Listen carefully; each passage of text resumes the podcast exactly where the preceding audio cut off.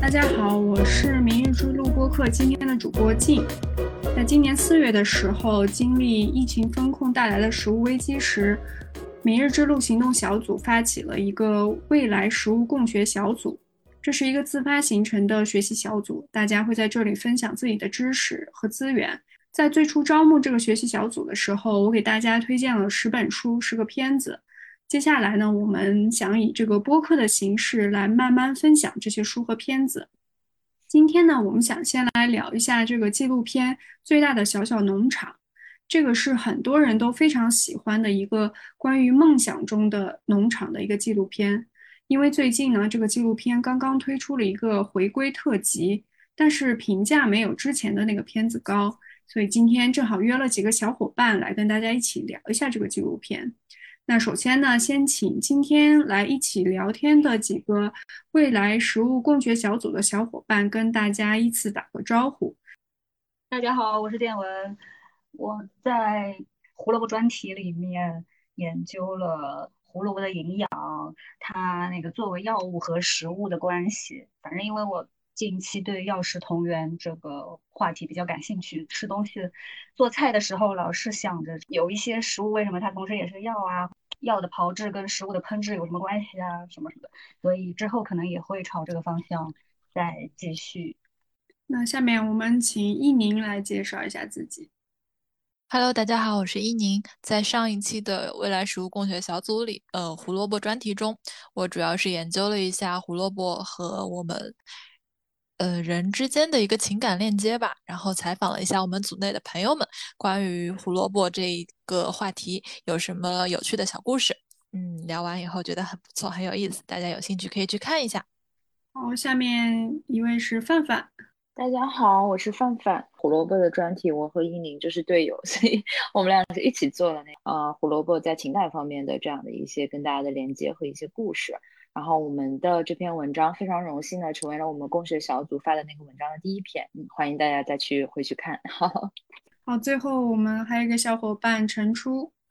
大家好，我是陈初。其实我在胡萝卜这个专题项目研究里面，主要关心的还是胡萝卜它在消费市场里面会有哪些产品的一个形态，包括胡萝卜婴儿胡萝卜泥，或者说现在可以找得到的一些胡萝卜汁。当然，我我也希望在未来能够看到更多新的一些产品的出现吧。好，那今天呢，我们主要想要来聊一下这个纪录片《最大的小小农场》。我可能想先问一下几位，就是大家看完这个回归特辑以后，有什么样很直接的感受呢？就我最直接的感受是，回归特辑短片主要是给他的孩子做的，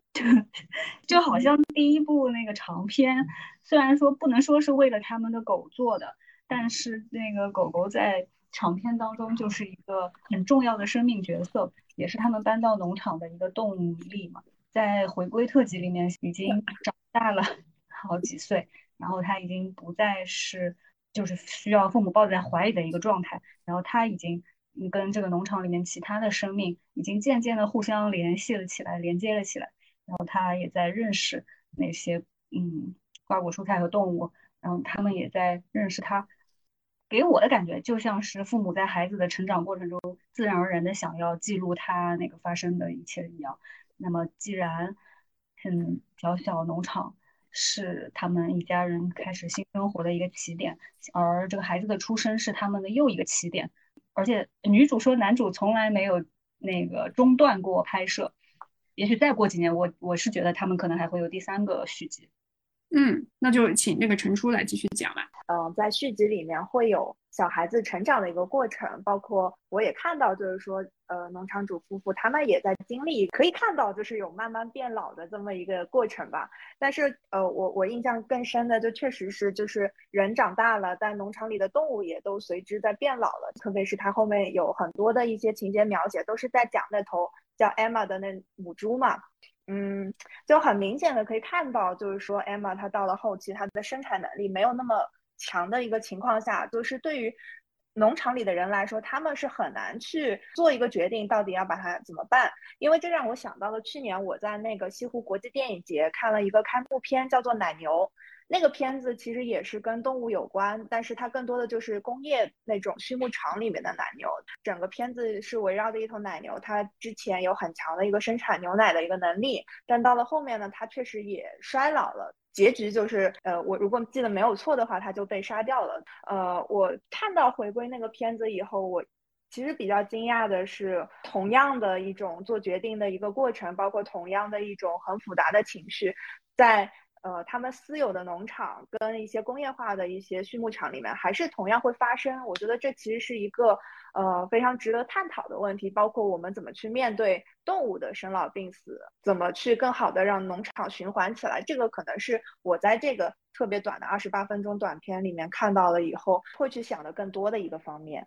其实这个片子里面给我留下特别深刻印象，也是这个陈初刚才讲的这个，在这个片子里面。啊，有人问这个导演，呃，你觉得你们农场现在面面临的个困难是什么？然后这个导演就说，呃，一个困难就是动物都在变老，然后就着重讲了，呃，猪妈妈这个艾玛她的一个故事。在讲这个的时候，他就顺便讲一个农场里面所有的动物、所有的生命，它必须要为这个农场做出贡献才可以。如果它没有用了，那可能也就意味着它要有另外一个结局。然后这个时候就呃看到一个很有意思的那个弹幕，呃，这个艾玛她不想再生了，她就说人都会变，动物也会变。我看到这个弹幕的时候还是感触挺深的，就是这个这个观众他马上就把动物和人进行了一个联想，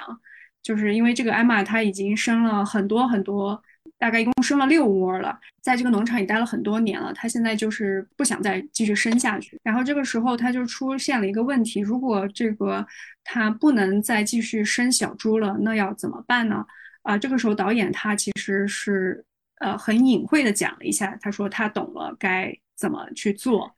呃，然后但是他并没有直接把这个结果讲出来。就我也很好奇，就是大家怎么理解这个艾玛她最后的一个命运？可能有可能跟我想的是一样的吧？对的，我好像没有细想，就是他他他的这不是他的第一选择，就是说，呃，当但是他又觉得，难道是要让艾玛老死在这里吗？好像这个也不是他们的选择，所以他们采取了就是鼓励艾玛再生一窝的这样一个措施。然而，生生出来的崽的数量很少。而且艾玛出现了反常的，就是会残害到自己的孩子的这样的行为，导演一家意识到，农场的工作者们意识到，嗯，只能把艾玛送走了。我我就是对刚才静说的那个弹幕印象也特别深刻。我先说一下，就是第一个问题，就是对这一季的整体的一个感受，因为这个这这个回归特辑它特别短，应该就三十分钟，然后也可能跟我自己就看的断断续续的就。呃，有关系，就是我我觉得没有第一季的那个印象那么深刻，然后我觉得也相比第一季，我也我自己的感觉就是这个导演他并没有想的特别清楚，他可能就是一个呈现或者可能有一些商业方面的这样的考虑，觉觉得想呈现的很多面相，其实他也没有讲的特别清楚和深入，然后印象特别深刻的就是这个。就是艾玛那那他那个尖叫了一声，非常的抓人。嗯，我我其实前段时间看了一个日本的一个动画片，然后它也有漫画，就是叫《银之石》，然后那个里边其实也讲到了，就是这个猪的这个饲养和它的整个这生命旅程的这个过程。然后那个是第一集，就是那个男男主人公就是是一个高中生，他就来到了日本的那样一个农场，他也不知道来这里干什么，他也不觉得就是对这个事情未来有什么期待，但是他的老师，嗯，就是推荐。他就是好像是中考，类似我们的中考就是失利吧，就推荐他来这个地方。然后他第一个接触的，也就是这个片子这个动画片的第一个故事。就是他他们去参观那个养猪的那个猪圈，就是他们高中自己的，然后他就非常喜欢的一一个小猪，然后因为他觉得那个小猪跟他就特别像，就不努力去争取，好像就是一直没有得到最好的那个东西，就是在喂养的时候，就在那个猪妈妈喂养的时候，那小猪就被挤到一边，然后他当时就抱起那个小猪，然后他们的，然后他同学们就看出了他的想法，就说你千万不要给这个猪起名字呀，如果你给这个猪起名字的话，就是你肯定会很伤心的。然后他其实最后还是忍不住想给这个猪起个名字，然后他同学们就说，如果你真的想这样做，你就给它起一个非常那个 common 的那样的一个名字，比如说你可以叫它猪洞，就日本应该叫小猪的那个叫法，你叫它猪洞，你不要叫它什么，因为那个猪排行第七嘛，就小，你不要叫它小七啊这种名字，要不然你会舍不得，你会很难过的。然后他就一直在很精心的喂养那个猪，比如说那个猪不吃东西的时候，他就会就去专门在给那个猪喂一些饲料之类的。后边那个猪就慢慢的就是长大了，长得也特别好。然后直到后来，就呃那个猪就被宰杀了，就要做成火腿。其实我忘了是不是他亲自宰杀，但是他就花了很多的钱把那个猪买下来。然后当那个猪最后做成，就是他自己又亲手把那个猪的猪肉就做成了火腿。嗯，然后后来就是他大他发给同学们吃的时候，大他就舍不得吃。当然，吃到第一口的时候，他就觉得哇，好香啊，就很好吃。然后会的，就我自己得到的那个点，就是比如说是动物也好，其实他们在整个这个生态体系之中是有它的这个角色和它的这样的一个归宿。讲的残忍一些，我觉得其实是物尽其用。当它成为那个火腿，其实是它生命价值一个非常大的体现，因为自然其实是有自然的一个选择。所以我当时看到就是那个回归特辑的时候，就就想到了这一点。我也是，我跟范范想的有点像吧。我会觉得说回归特辑，它其实情绪渲染很重。我会觉得第一部它更像是真的在观察这个农场，那个那个狗狗叫什么托德的一个视角去旁观这一切。但是第二部就更像是人对于这个农场发生的一切的一个思考。他说到，呃，四十五年之久的开垦，就是让这个农场变得很。贫瘠嘛，然后他们又花了八年的时间把它改造成为一个更好的小小农场。但这过程中，其实从那个母猪艾玛的经历，我们可以看到，人对于自然的一个规训，其实是有一点点暴力的成分在里面的。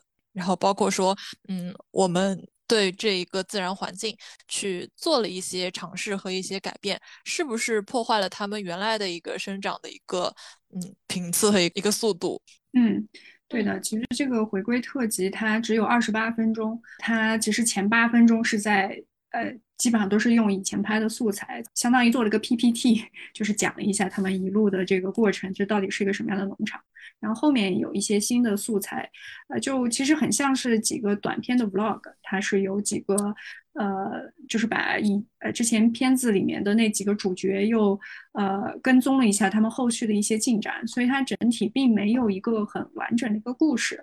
那个电影版它就是一个非常非常完整的一个电影的一个故事。呃，我还我还专门拉片拉了一遍，就觉得哇，真的很厉害，怎么来讲一个故事这样子。然后这个的话就就很像一个呃可以在手机上这样看的一个小的一个视频的这种感觉。然后像刚才范范也提到的那个日本动画片，就我我也是想到了那个动画片，就是人和动物的这个关系，就是呃，就为什么大家都要给宠物起个名字，其实就是你和它有一个更深的感情，你肯定不会去吃你的宠物。然后，但是如果是这些家里养的这些呃。牛啊、羊啊什么这种，那如果你一旦给它起了个名字，那你可能也很难去吃它。呃，因为最近也有一个韩剧叫《我的解放日志》，也是一个很火的一个韩剧，它里面也有一段就是讲那个女主，就因为他们生活在那个村子里，然后他们小的时候也会家家会养山羊，但是这个山羊你要养大了以后肯定是要吃嘛，然后那个男主就就问他说：“那你们自己养的羊会吃吗？”然后这个女主就说我们会交换了吃，她还是不忍心去吃她自己养的这个动物。嗯，我觉得看这个回归特辑，确实可能印象最深刻的就是这个人和动物的一个关系，尤其是呃这个农场主他们一家已经在呃现在算下来已经已经十几年了，他们和这些动物都产生了感情以后，那其实也是在讲那这个农场接下去要怎么怎么再发展下去。呃，然后接下来我想问大家一个问题，就是呃，在这个回归特辑里面有没有哪句话，就类似京剧这样，让你们留下了很深刻的一个印象？呃，我自己是印象比较深的，这个导演他有说一个相当于是点题了这个呃片子的一个中心吧，就是他们是在创造这里的一个自由。不仅是一个农业方式，而是一种观点，就是 a way of saying，就是你如何去重新看待这个农场里面所发生的一切，农场里面所有的生命，也也是我们如何去重新看待这个世界的一种方式吧。然后也想听听其他小伙伴对哪句话有很深的这种印象？我好像就是对前面你们提到的，嗯，每个人在农场都要有所贡献这句话比较有印象。反正他让我想到，就好像是每个人活着也应该对世界有所贡献。但这个贡献呢，又不能太那个刻板教条的去看，反正就是，一就是说，那活动会会影响到其他的生命的活动。最好是良性的影响，我我觉得大概是这个意思吧。但是就我个人而言，我对于农场里动物为什么不能老死在农场，还是有所疑问。就是仅仅是因为经济的原因呢，还是有更客观的原因？我也不知道，可能要自己真正做农场了，才才才知道这个原因吧。我印象比较深的就是他，嗯，他其实很多句话都在讲那个概念，就是等待，就是当你不知道该做什么时候，你就等待就好。大自然它会有它的那种韧性，就是尽管这个中间就是他们整个过程充满很多不确定性，但是你其实只要只有等待就行了。然后我就对这个印象还蛮深刻，因为我觉得就是其实做这个。真的从这个里边就真的看到了耐性和你真的就是他们想去做这件事情，其实可以做很多努力，但是其实你有时候并不知道整个自然它的一个法则。我觉得那个等待那个概念挺打中我的。嗯，我可能一下子想不起来就具体哪个句子，但是我我是对其中有一个场景特别就是能够一下子想起来，就是等到快最后的时候，呃，可以看到他们住的那个家里。然后有个小羊，它在那个马桶边上上厕所，就这个就是其实特别感慨，还跟他的狗狗去说：“哎，你看这个小羊这么聪明，就差一点点就能尿到那个马桶里了。”其实我我对这个点还特别的呃好奇，因为我是看到就是说你。在一个农场里面，人的住宅环境、动物的住宅环境，包括动物它能够到人的一个家里来，很自如的去呃生存吧。我觉得这个可能就是在一个私有农场里面能够达到的一个状态。就他们跟这些动物一起长大，包括他的小孩，他其实也是从小就是在农场里面摘各种蓝莓吃，呃。包括也会帮他的爸爸妈妈去做些农活，其实就是看到这一切，我会觉得在这个农场里生活的小孩子真的特别的幸福。当然，这个幸福也就是从我观众的角度去看，我会觉得他过的是一种就是我们可能我们没有机会获得的一种经历吧。就包括我想到我现在身边也有些父母，他们会专门的把小孩去送去一些。呃，做自然教育的营地啊，农场，甚至说他们可能学校的系统就是推崇自然教育的。呃，我也我也会觉得，就是说在这样环境下长大的小孩，他对自然他会有一种天生的一种亲近感。嗯，我来讲一下。嗯，其实我也的确，我想顺着陈初刚刚说的，就的确是在一个自然的环境或者说动物的环境当中，其实有很多东西是需要时间去沉淀的。而且他的一个信条是不断的试错来习得这样的一种方法论。我印象中有一句台词是这样的，他说，在自然环境中，光是出现可能就够了。呃，然后可能就不需要太多的评判。他们面对这样的一个不确定性，用一种欣赏的眼光去看的。我觉得，呃，人和动物最大的不同之处，可能在于有的时候，作为一个农场主的角度。这个动物没有了生育能力，然后它已经丧失了它原本对于农场做贡献的一个能力之后，我们会想要很快的去处理掉它，而大自然会给它们这样一种生长的空间。那也可能是现在教育当中缺失的一些东西吧，包括说前段时间解封以后，其实我跟室友们。救了一只流浪小猫回来，因为它特别喜欢我们，然后把它放到了我们各自生活环境当中。其实我们也不断的在跟它磨合，就包括说它很喜欢用爪子去呃磨我的笔记本啊、咬电线啊什么的。其实。更多的是担心他，或者说他在我们一个人的生活环境中能不能去适应，那就会忍不住在他做事的时候拍拍他的头，去跟他说：“嗯，你不可以这个样子，因为这不是一个纯自然的一个环境。”所以有的时候我们会想，这是不是一种绑架？对，我们会说我们绑架了这只小猫到家里来。那天有跟朋友吐槽这件事情嘛，然后他就说：“你是人类啊，这一点小事你可能要为猫考虑。”所以这种人有一点点残忍的状态，那是不是因为我们可以比他们思考的更多呢？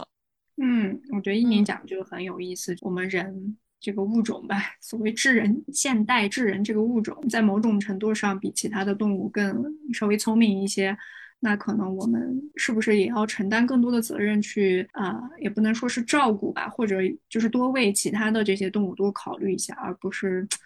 像我们现在很多做的这些很残忍的这些事情，也是给我们一个这样一个反思的一个机会吧。然后呃，接下来。我想就我们来聊聊这个二零一八年的这个电影版的这个最大的小小农场吧，因为这个确实是呃几乎所有人看完都会非常喜欢的这样一个作品。呃，因为这个片子它为什么拍得好？首先它有十年的拍摄时间，它是一个非常完整的一个电影作品。然后后来我在那个就在豆瓣上看他那个工作人员的时候，有发现其实他是有一个故事编剧的，编剧叫马克蒙雷。当然我不是很了解这个人，我就随便点开看了一下他之前做过什么。其实他做过啊很多这种环保方面的一些纪录片，包括这个海豚湾，呃洪水泛滥之前，还有竹冰之旅，这些都是一些很有名的一些这个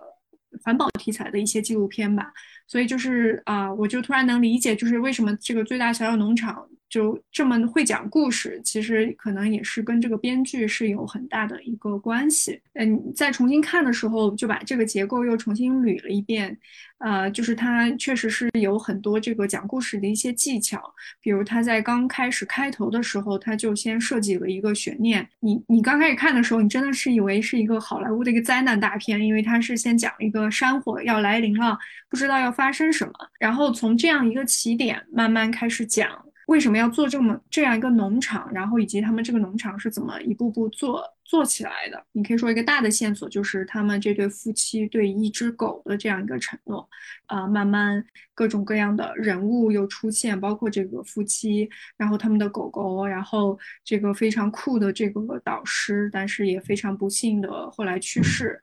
一还有几个主角其实是他们这个农场的动物，包括那个猪艾玛，还有小羊，还有等等。就是它整个的一个故事，呃，叙述的一个逻辑，就是按照这个农场的时间顺序，啊，它在这个做农场的过程中，不断的出现了什么样的问题，然后他们如何去解决问题，最终达到了一个人与自然这个和谐共处的这样一个状态。然后到结尾的时候，他又回应了这个刚开始的这个山火的那个悬疑。留下来的那个悬念，他们这个农场其实是没有被这个山火所困住，因为这是他们农场成功的一个呃证明吧。就是因为他们做的这个农场，所以他们其实是和呃有了更多的这个抵抗一些自然灾难的一些能力。我又重新把它看了一遍以后，确实觉得能讲一个这么好的一个故事，确实是需要很多很多能力的吧。就是包括其实像我们现在也在想要去做一个纪录片，但是呃，要怎么样去讲一个这个故事，确实还是呃很难的。我呃，接下来我也想问问大家，就是再回顾一下这个电影版的最大的小小农场，大家有哪些很印象深刻的地方？那个山火能成功的嗯幸存，好像有既有运气的原因，也有他们打好的基础的原因。就是那个风向好像吹啊吹，山火即将吹到他们这已经很靠近的时候，风向变了，所以其实没有嗯席卷过来。另外一方面是他们自己的嗯水土啊什么的覆盖作物啊什么的，是在如果发生洪水什么的情况下，可以很好的把水收到土底下去，而不是会让水土白白的流失。所以他们的抗灾害能力也在这个把这个农场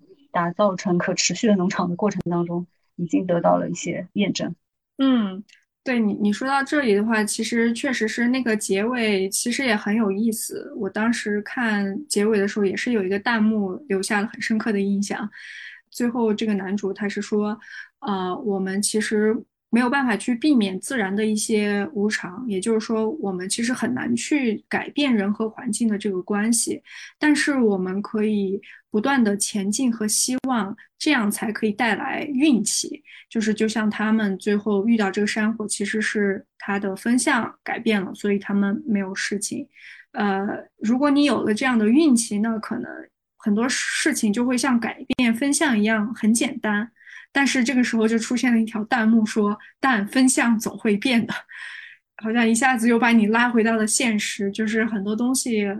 嗯，自然的很多东西还是非常的无常和不确定。那可能我们能做的，确实是让自己做更多的准备吧，就是可以更好的去应对一些灾难吧。农场的一个起源是他们对于托德的一个承诺，对于是因为这只小狗，对，呃，没有办法在一个居民区里面。去很好的融合，然后他们就结合了自己的一个开农场的理想，他们共建了这样一个农场。我觉得他们有一种很强烈的一种人文关怀去对待每一个动物，然后也带来了非常多惊喜，比如说，嗯，什么蛋中蛋啊，包括刚刚说到的收获的那只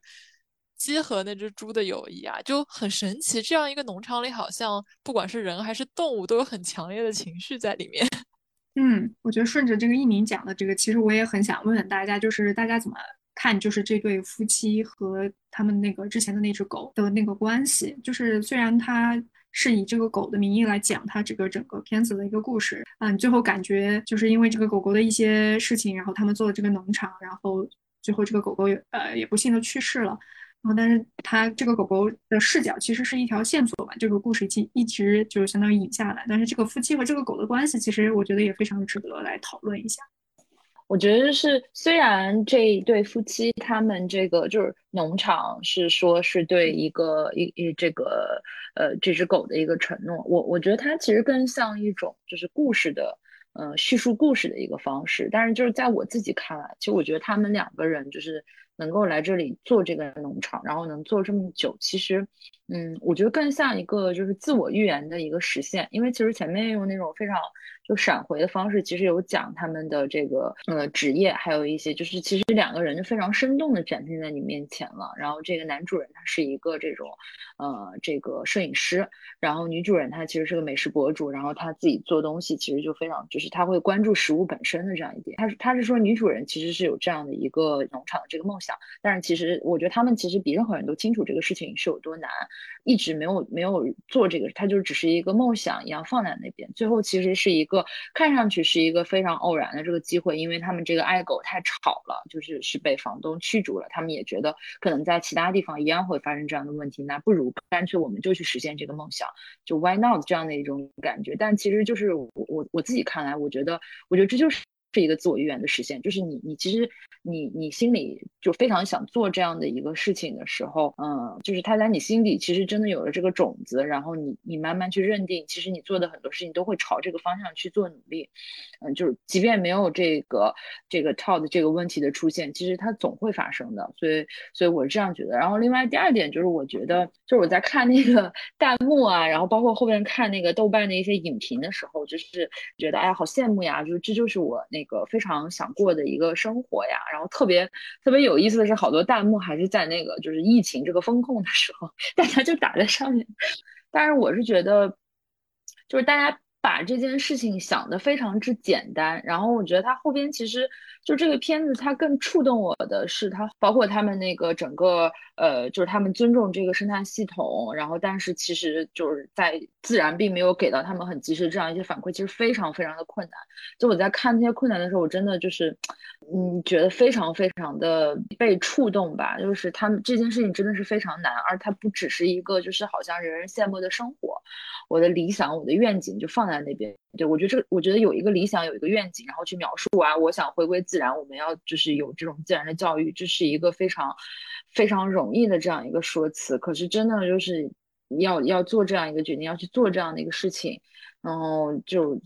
真的是要要经历要要经历非常非常多的困难。然后其实我们也看到了，自然它有他们自己的一个一个法则，其实嗯，并不是会朝着我们一直期待那个方向，因为它的它的整个规则可能就是适者生存。所以就是在整个这个过程中，就是真的是让你觉得好绝望啊！我觉得无数次是真的是很绝望，但是它也不是那种就是很鸡汤式的，它就是把一个东西呈现在你面前。就是其实大家去讲，我很羡慕这种田园的生活，是是非常容易的一个说法。可是真的这种生活本身，只有主人公自己在做这个，在自己在过这样的生活。非常同意。就我有限的去过的上海的几个农场而言，每次去虽然都不是自然条件最恶劣的时候，比如说既不是刮风下雨，也不是最暴晒的日子，但是每次去已经觉得，嗯，暂时来说我还没办法在那样的环境里长期生活。哎，我觉得我也特别同意范范讲的这个，就是虽然看上去是一个非常美好的一个纪录片，好像看完以后让你也也想去做一个农场什么，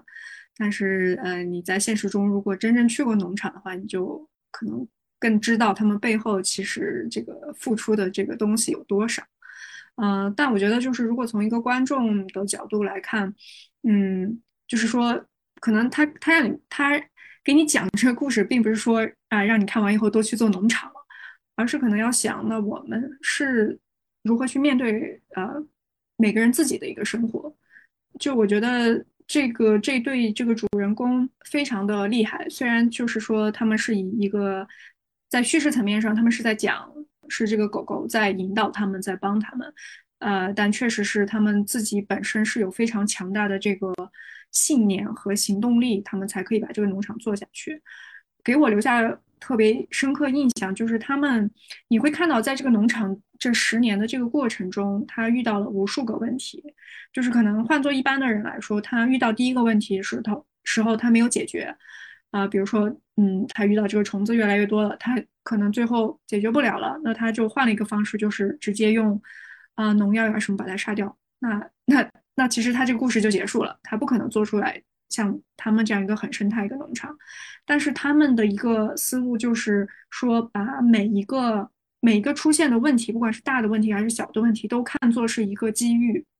就是像他们对待这个狗的这个态度，虽然这个狗好像看似给他们制造了很多的麻烦，但他们一直在想的是，我怎么样能让这个狗过上更好的生活。那他就把这一次次的麻烦啊，变成了一个去改变的一个契机，然后无数次的去。做出新的行动，然后啊，才能达到他们最后想要预想的这样一个所谓的理想的一个呃农场。然后这个片子里面还有一句话，就是说困难让理想更鲜活。当然，这个说的是非常好听。然后，嗯，但确实就是，可能我看的时候，我就我我也会在想，就是如果我遇到这样的困难，我会怎么怎么去面对它？这个确实是。我在想，如果更多的人想要从这个片子里获得一些，就是可能对你个人来说更有意义的或更有价值的一些啊行动的方向的话，可能确实是要在于，嗯，就是你怎么去面对困难这件事情。我我我稍微顺着静刚说这个讲一下我的想法，就是这这这个电影这个电影它还挺挺给我能量的，就是我是在那个。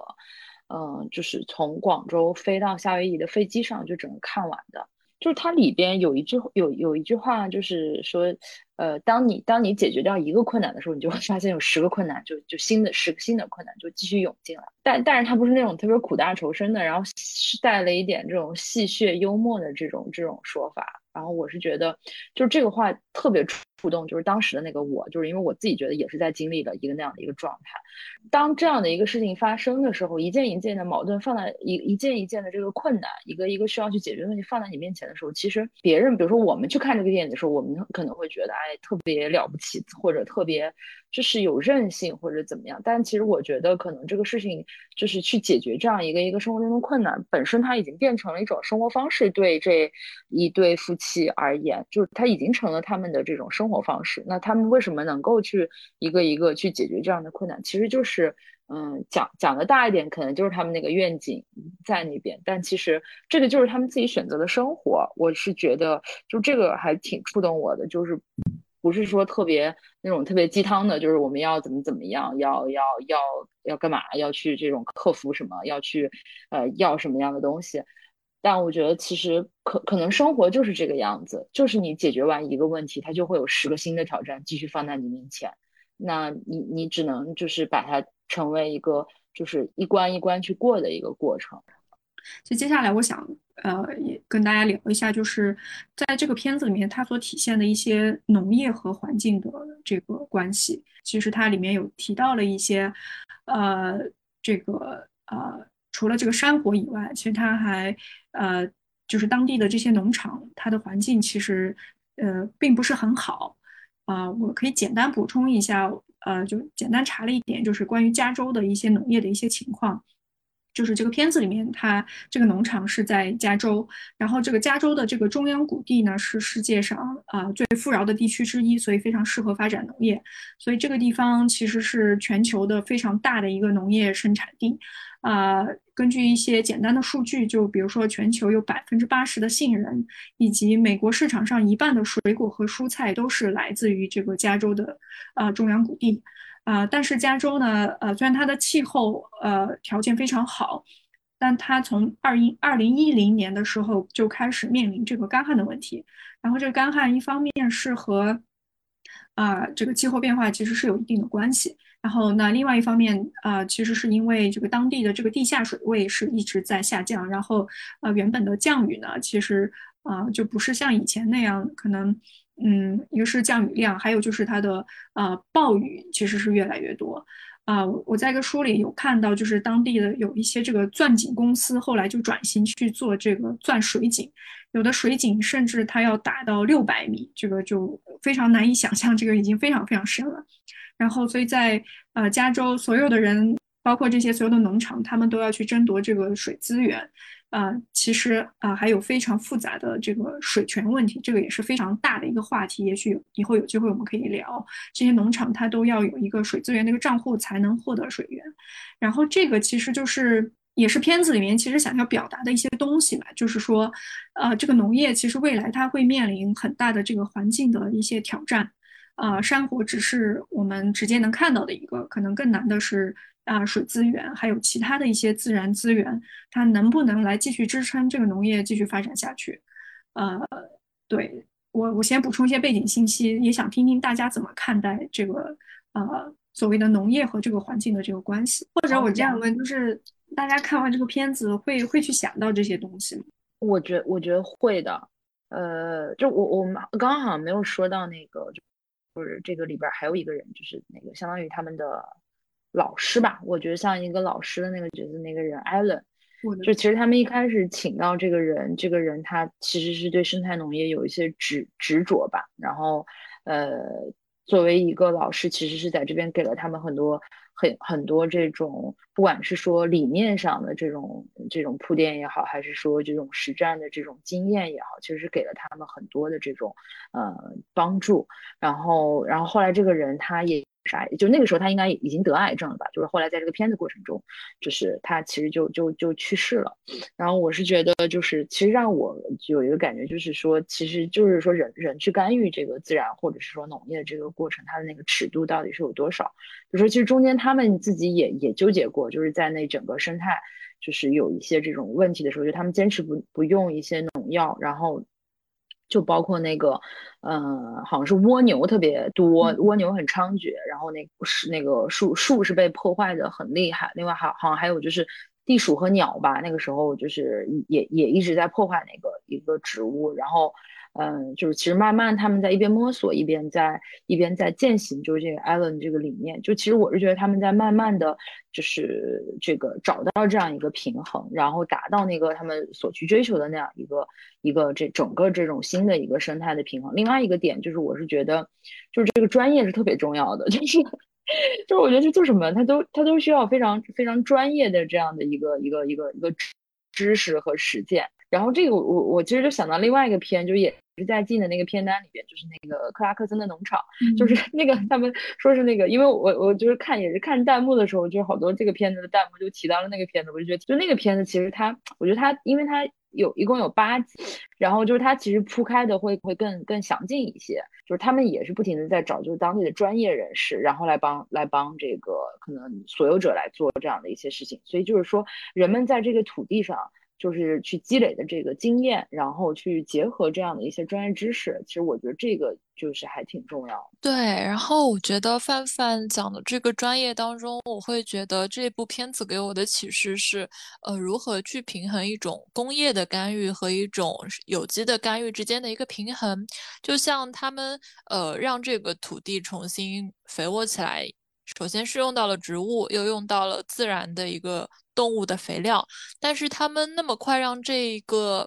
呃土地能够回归生机的过程中，他们也是引进了一些比较高端的堆肥设备的，有些工业化的东西去进行一个处理的。那我会觉得说以后的一个趋势吧，应该是有机的和工业的如何去进行一个调和，而不是说一刀切的去拒绝纯工业的东西，或者说一定要用有机的方式去等待它完全的一个成长。因为毕竟我们现在好像还是比较需要快速的去进行一个生产的。嗯，刚才范范提到那个克拉克森农场也是，因为我当时看那个片子。我也是觉得那就是一个环保片，其实它一直在讲这个自然环境对农业的影响，呃，包括农业对环境的影响。只不过它可能是讲的，把它当做一个更大的一个背景的一个结构里面的一个逻辑来讲它，并不是很直白的讲出来。就那个片子，也许以后我们也可以来继续聊一下。嗯，呃，像一宁刚才讲的这个，就是。呃，确实是，嗯，所谓的可能所谓的有机农业、生态农业，不光是说回，只是回归到一些传统的一些耕种的方式，那有的时候也是需要借助一些，呃，机械化呀，或者更带一定科技的这样子的一些技术，呃，可能会帮大家省一些力气。嗯，我我记得我们好像就是那个共学小组第一次线上讨论的时候，嗯，好像也也聊过这个话题，就是。嗯，这种比如说这种土地单位面积的产量，然后这种农业的这种机械化的程度，嗯，对，这个就在那个克拉克斯农场里面，那个也体现的非常淋漓尽致。就是他刚开始，呃，他第一第一集吧，应该是他就去采购设备。然后对对对，氪氪金了，对，买各种二手设备，然后花了好也花了不少钱。就是你会看到，如果你真的是要做一个规模化的农业的话，啊，其实你是要投入非常多的钱的。首先你要投入这些设备，你才可以去做这些东西。就是可能呃，对于。呃，当然，这个是一个呃农业模式的一个问题，因为在一些呃，尤其是像呃美国、英国这些国家，它有这个，尤其在美国，它有这个殖民的历史，所以它的很多那个农场的呃规模是非常大的。呃，但是在中国，可能更多的是一些小农，可能呃对于小农来说也是很难去负担这些呃设备啊，还有这些投入的，所以啊，不能直接的这个套过来。就是每个地方可能还是要探索自己的一个模式吧。然后我想就是跟大家聊一下，就是嗯，看完这个片子，你还有什么想说的？就是除了我们刚才讲的这些，呃，尤其是经过这个疫情风控以后，有没有一些新的一些感受？呃，那那我可以先开个头，嗯，可能以前我看，我大概我想想，应该是二零年的时候第一次看这个最大的小小农场。当时看完的一个感受就是，嗯，很直接就说啊，他在讲一个人和自然环境要如何和谐共处这样一个，啊，觉得它其实是一个环保片，就当时对它的一个定义是这样子，呃，但是最近我又呃我又把它重看一遍以后，我觉得其实它是就我目前的这个理解力来看，它应该是要超越环保片这个东西，包括他在里面讲，就是在这样一个农场里面，其实所有的生命它都要找到自己的位置。然后，当每一个生命它都在自己合适的位置的时候，那这个农场它才是一个啊最和谐的一个状态。我现在再去想他讲的这个东西的时候，可能就不会把它再局限于农场或者局限于人和环境的这个关系。可能对于人类社会自身来说也是同样的道理。在我们的这个啊日常生活中，确实是可能是很多人他并没有找到自己这个合适的位置。啊，当然这是一个很理想的一个状况，那所以才会出现那么多的这些社会问题。那可能我们要去做的也是能不能帮助每个人都找到他自己在这个社会，不管是在人类社会还是在自然社会中恰当好处的一个位置。这个可能是我最近啊在想的、想思考的一点东西吧。嗯。我我可以来讲一点，就是因为这两个片子，就前一个我看的比较早，但是呃，我会留意到，就是说它有非常多的一些特写镜头，包括呃像有一些昆虫啊，然后以及就是它会拍到那些果树，它上面果实硕果累累挂在枝头的那种感觉。我觉得今天再去看这两个片子，其实我会。觉得它呈现的这些画面真的是，呃，可能在我们生离我们生活会有一点遥远，但是你在屏幕上看到他们，你仍然会觉得非常的欣喜。就是自然中的一切，包括动物，包括植物，它们都以一种很饱满的状态在生长着。那中间可能会有一些起起伏伏，但到最后的话，就是我觉得影片还是会呈现给我们一种就是很美好的感觉，并且我可能看了这个片子以后，我又会有一种冲动，我就很想走下楼，或者说甚至去找一些周边的农场去看一下，比如说呃柚子树它长出柚子的那种状态。或者说，呃，像那种新生的小动物、小羊啊什么，其实真的，我我现在回忆起来，我看到羊、看到马、看到牛的机会真的特别特别的少。就是这个是我觉得很希望能够在之后有时间，或者说有好的地点的情况下，能够亲手去看，甚至说我亲手去摸一下那些东西，摸一下果实。不然很多时候我们见到的就是，呃。市场上贩卖的被装在塑料袋里、被覆覆盖着塑料薄膜的那些蔬菜瓜果，或者说已经是有点残忍，已经是被宰成肉块的那些动物，就感觉是完全不一样的。对的，就是看完这部片子，我很大的一个感受是，就是觉得它非常的温暖。这一种温暖在于，就是可能有像静刚刚说到的，好像呃，无论是动物还是人都有一个自己属于自己的。又很闲适、很安逸的这样一个位置，也包括像陈初说的，就不像是市场上贩卖的那些，就是冰冷的、已经被宰开的血淋淋的肉。嗯，有的时候我会想说，好像看完这部片子以后，会反思自己，说为什么人总会，嗯，过多的去抱怨这个世界是一个很寒冷的世界，说好像我们身边的人情很冷漠，社会也很冷漠，然后把这些视为一种很。痛苦的一个根源，嗯，其实如果能够停下来或者慢下来，找到自己的位置，然后去真实的感受这个世界上生产啊，或者说分工的每一个部分，好像会发现自己总有一个合适的该去的地方。可能人就是会承担一些向内思考、去统筹的这样一个职能，而那些动物可能泛滥的蜗牛，那么呃，它又需要进食，那些鸭子就去呃把那些蜗牛全都吃掉，然后对他们而言也是一个非常享受的过程。就所以说，好像各自都找到了一个很呃平衡的一个定位以后，就是整个氛围都会变得更加温暖一点。嗯，我觉得有两点吧，第一个就是。嗯，我觉得就是在看的那个过程中，其实自己自我的一个反思就是，其实我们看待整个，就我自己来讲，看待整个过程，我会觉得还是挺，就是挺人类中心主义的。比如说他那个片子里，就是，嗯，当他们面对重重困难的时候，然后那个男主人就说了一句话，就是好像我们一直很友善的去对待这个自然，但是，嗯，他好像并没有就是很好的有一个这种。呃，怎么讲，就是很好的回馈我们，然后我们的善意并没有让我们真的去免于这个自然的灾害。就那段时间，他们一直在出现很多的这种这种问题嘛。然后，但我我我自己的一个感觉就是，就是好像它其实有一个预设，就是呃，我们做了许许多多有利于整个环境生态的这样的一些事情，其实我们期待是会有一些很好的回报。这也是我一直以来就包括我看那个片子整个过程中，就是你从头一开始的整个这个预设，但是，嗯。它其实是一个，我自己觉得它还是一个挺人人类中心视角的这样的一个一个观点。其实自然它的法则可能跟我们的这个我们有的预设，或者说我们固有的这个想法，其实是是不太一样的。就是其实真的是要有一个这种。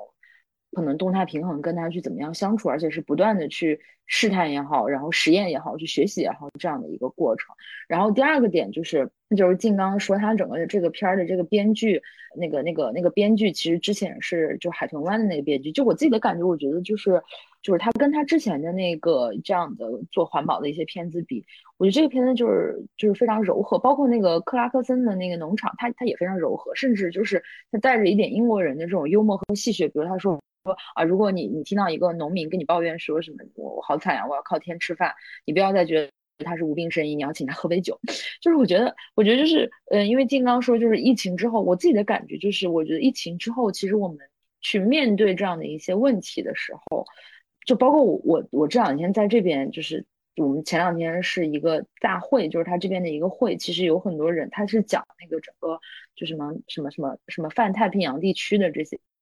一些问题，他也讲到了就是气候变化这样的一些点，是吗？我会觉得大家去表现表达这样一些就是可能我们之前非常呃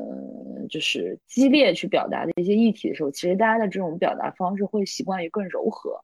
就是可能要这种寻找一些这种内心的什么 inner peace 或者什么也好，就是大家可能习惯于这种更以这种温温柔的，或者是说不那么对抗的方式，可能去面对这样的一些我们之前其实现在依然很矛盾、很尖锐的这样的一些问题。嗯，我我自己的整体感觉，对我来说，好像就是我以前总体上是。偏向于，嗯，就是自然它自个儿就可以好好的，人已经做了太多对自然干预的，导致了不好结果的事情。嗯，但是看了这个片呢，我就在想，就是人一方面是人也是自然物种当中的一个物种，那人必然要给自己的生存空间、自己的利益来考虑。嗯，另外一方面，也许这样子的农耕方式还算是比较的。嗯，就是没有打破生态平衡的，甚至是在局部当中有一点点修复生态平衡的作用。这可能也是人可以就是在农耕的情况下做的最好的程度吧。嗯，如果说就是空想想的话，可能狩猎采集那个时候是更加不破坏自然的环境的，因为那个那个时候是自然有什么你就吃什么。如果说那段时期气候恶劣，果子结不出来，然后打猎也打不到，那人人的整体数量就会减少，这也是一个地球生态的自然平衡。那人也无非是一个物种而已。但是现在，因为人会用的工具越来越多了，然后农耕也已经耕了很多代，